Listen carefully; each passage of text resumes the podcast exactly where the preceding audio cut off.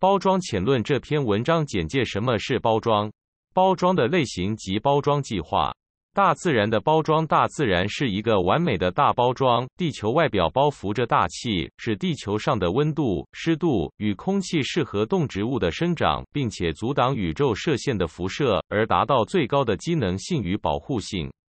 飞禽所产的卵是占体积最小的椭圆形、薄而脆的卵壳，上面布满了气孔，其内层的气室供应维生的足量空气。气室的内缘与负给氧作用的卵白仅隔一卵壳膜，整个卵的中心部分才是主长生存最重要的卵仁。整个卵的构造可以说是以机能为主的包装，而卵的色彩，除了少数特殊环境的飞禽因生存竞争而产生配合地形地物的伪装色彩。海外绝大多数的卵均是一种非常纯净的白色，具有崇高的清洁感。到底传宗接代还是世上最神圣的一件事？豆类的豆荚将种子一粒一粒连结成串，除节省空间外，并将机能最为有效的利用。这种成串的连结包装，在近代多用于电子零件与药品的包装上，尤其是记上日期、提示消费者服用的避孕药丸，非但发挥了保护机能，并且有效的利用到贩卖机能上。植物的果实在成熟后散发特殊的香味，或改变外观的色彩，借以引诱动物食用而散布种子，因此达到传种的目的。此类自然物的包装机能，在二十世纪今天的文明社会中尚难以达到此一境地。纵观上述自然物包装的诸要件，无论内在和外在的因素如何，大体上不外保护性、机能性、审美性等。无人只要留心观察，当可在大自然之中获取无尽的创意来开发利用。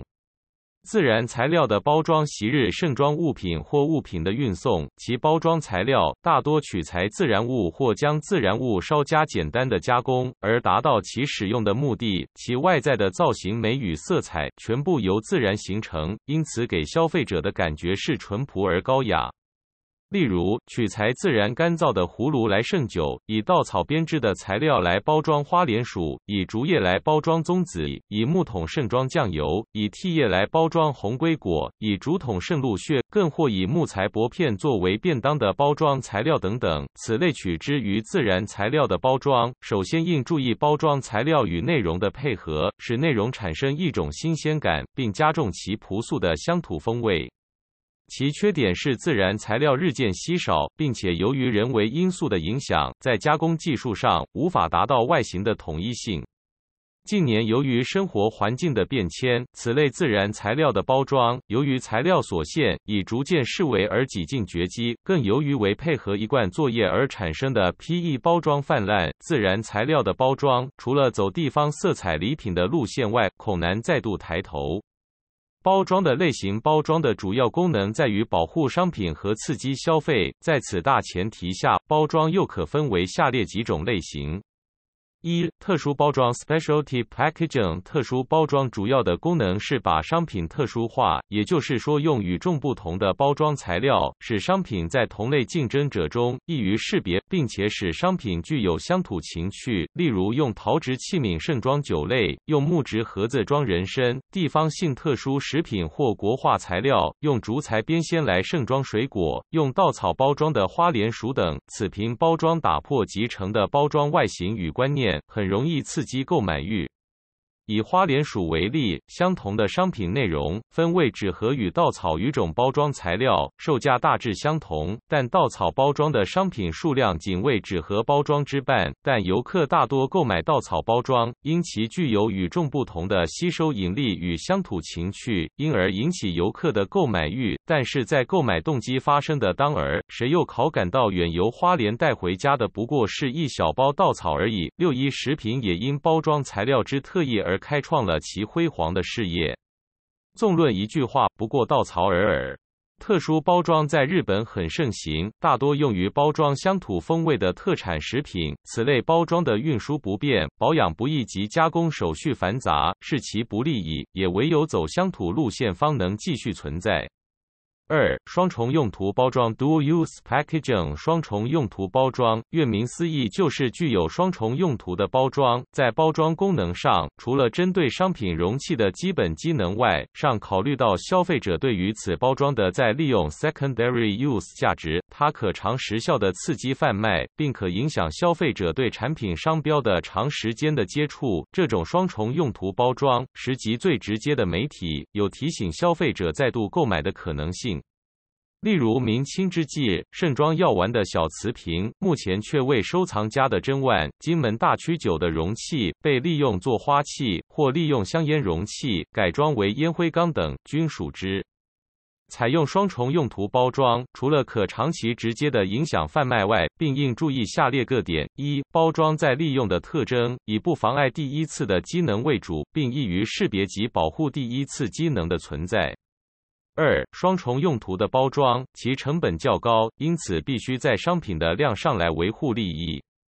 三、形体超大的包装，在商店橱窗的陈列上及商品运送上均属不便。依贩卖的观点而言，双重用途包装其最大的使用价值在于媒体的直接与消费者接触，但由于包装的不易销毁，亦为不法仿制。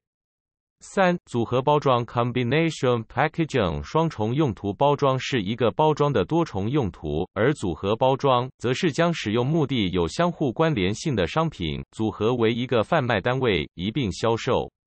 例如茶具、家庭用小五金及电工用具等均属之。除此之外，并可向积存的商品做重新组合的新开发。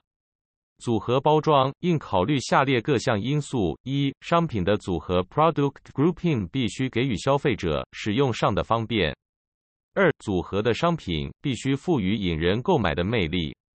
三、组合包装对于贩卖业者来说，必须具备较宽敞的陈列空间 （DESPLY space）；四、组合包装的商品重量不得超过消费者手持的负担范围。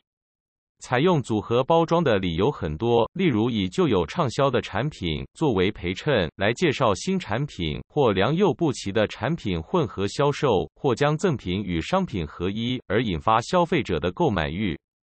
唯一的缺点是，经常为了单一用途而购入其他不必要的产品。若能改良组合包装内的商品，提供单一的包装，或将商品使用动机的关联性做精密的挑选，将浪费降至最低限度。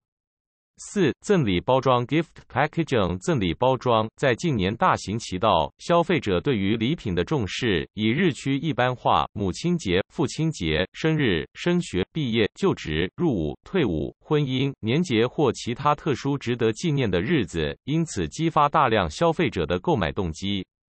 日本电通广告公司曾针对东京市十六到二十二岁的青少年做过调查，发现其中有百分之七十五点一的男性和百分之九十三点九的女性曾接受赠礼，有百分之五十一点九的男性和百分之八十四点四的女性曾赠予对方礼品，其中以男性赠予女性占大多数，而且随年岁的增长，受礼率相对减少，而赠与率却增加。五、新奇包装 （Novelty Packaging） 新奇包装近年来非常盛行，因为其利用人类的好奇心理来促进贩卖活动，尤其是儿童消费市场 （Juvenile Market） 各类汽车、动物、怪兽或流行童话的人物造型的容器充斥市场，争奇斗艳，以刺激购买者的购买欲。六、儿童专用包装 （Juvenile Packaging） 儿童专用包装完全针对儿童消费阶层去开发，因此在此类包装设计上必须适合儿童的胃口，如造型上及色彩上均较成人相似产品来的大胆耀目。此类包装可向儿童皮鞋、童装、儿童食品及儿童牙刷、牙膏等产品开发。七、样品包装 （sample packaging） 样品包装大体上和成品相同无二，只是规格略小罢了。其主要目的在向消费者提供新产品的消息。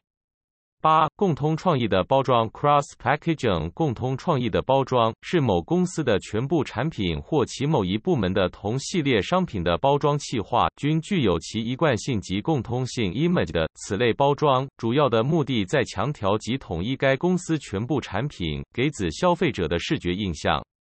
共同创意政策通常是统一商标政策的延长。数年前，味全公司有意采用共同创意包装，却因销售问题而终止，非常可惜。事实上，欧美许多大型企业，无论食品、医药或石油化学等，均朝着强调共同 image 的方向进行。企业对此方针裹足不前，倒摸不清楚其问题到底发生在哪国，想必十之八九均属人为因素吧。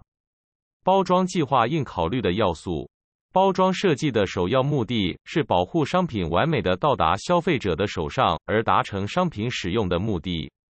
因此，在包装材料的选用上，就必须考虑商品的特性为何，如粒状、粉状、油脂、酸性、液体、固体、易碎、腐败等。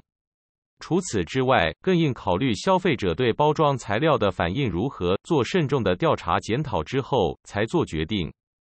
此外，包装造型应以商品的造型来决定，必须注意到包装材料来适应商品，而非商品来适应包装材料。同时，更应留意消费者及零售业对于包装材料的获得方便，并且经济负担减轻至最低。